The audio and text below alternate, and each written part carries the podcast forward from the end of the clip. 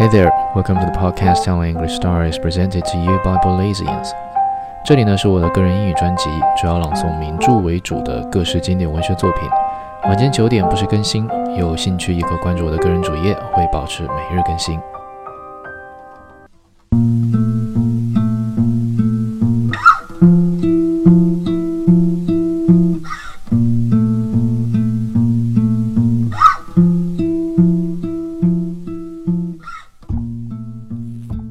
Moon and Sixpence, Volume 45.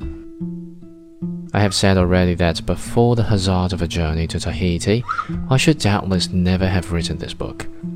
It is thither that after many renderings Charles Strickland came, and it is there that he painted the pictures on which his fame most securely rests. I suppose no artist achieves completely the realization of the dream that obsesses him. And Strickland, harassed incessantly by his struggle with technique, managed, perhaps less than others, to express the vision that he saw with his mind's eye. But in Tahiti, the circumstances were favorable to him. He found in his surroundings the accidents necessary for his inspiration to become effective, and his later pictures give at least a suggestion of what he sought. They offer the imagination something new and strange. It is as though in this far country his spirit that had wandered disembodied, seeking a tenement, at last was able to clothe itself in flesh.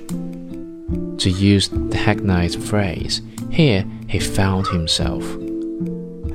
It would seem that my visit to this remote island should immediately revive my interest in Strickland but the work I was engaged in occupied my attention to the exclusion of something that was irrelevant.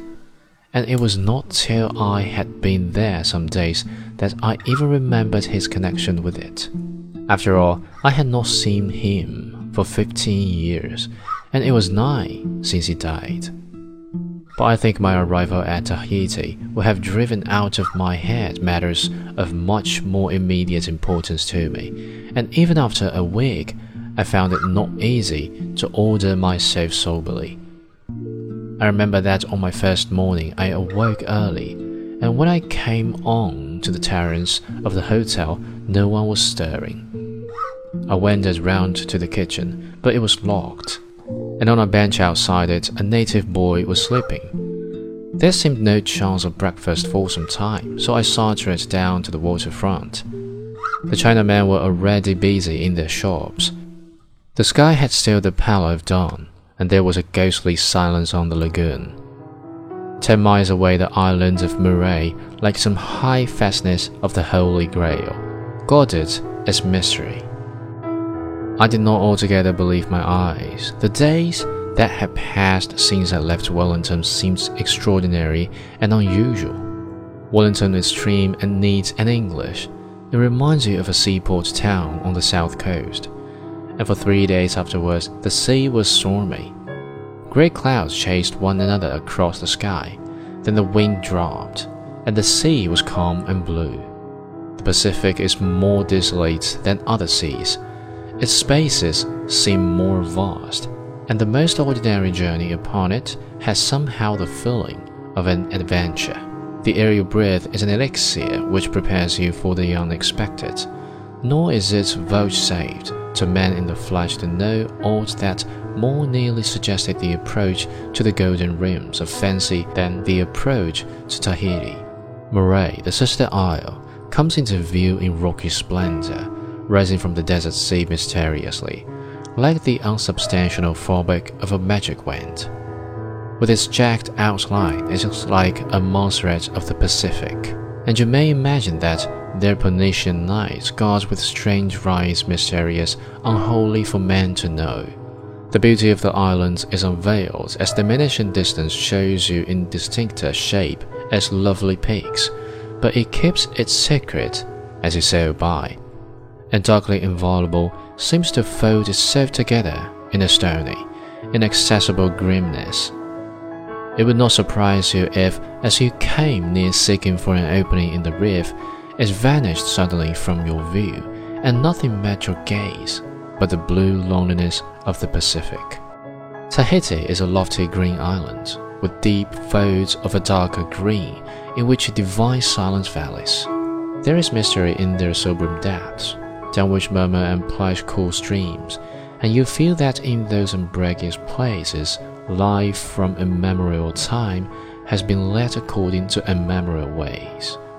Even here is something sad and terrible, but the impression is fleeting and serves only to give a greater acuteness to the enjoyment of the moment.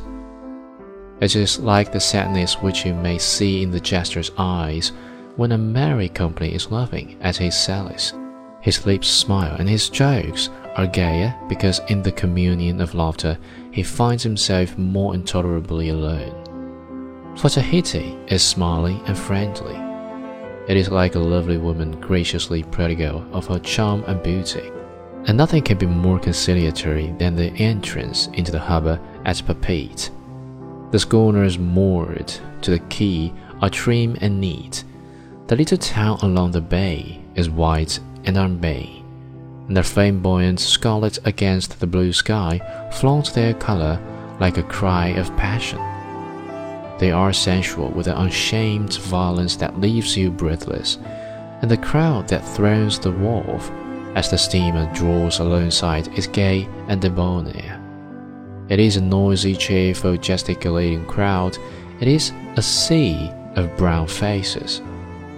You have an impression of color's movement against the flaming blue of the sky. Everything is done with a great deal of bustle. The unloading of the baggage, the examination of the customs, and everyone seems to smile at you. It is very hot. The color dazzles you.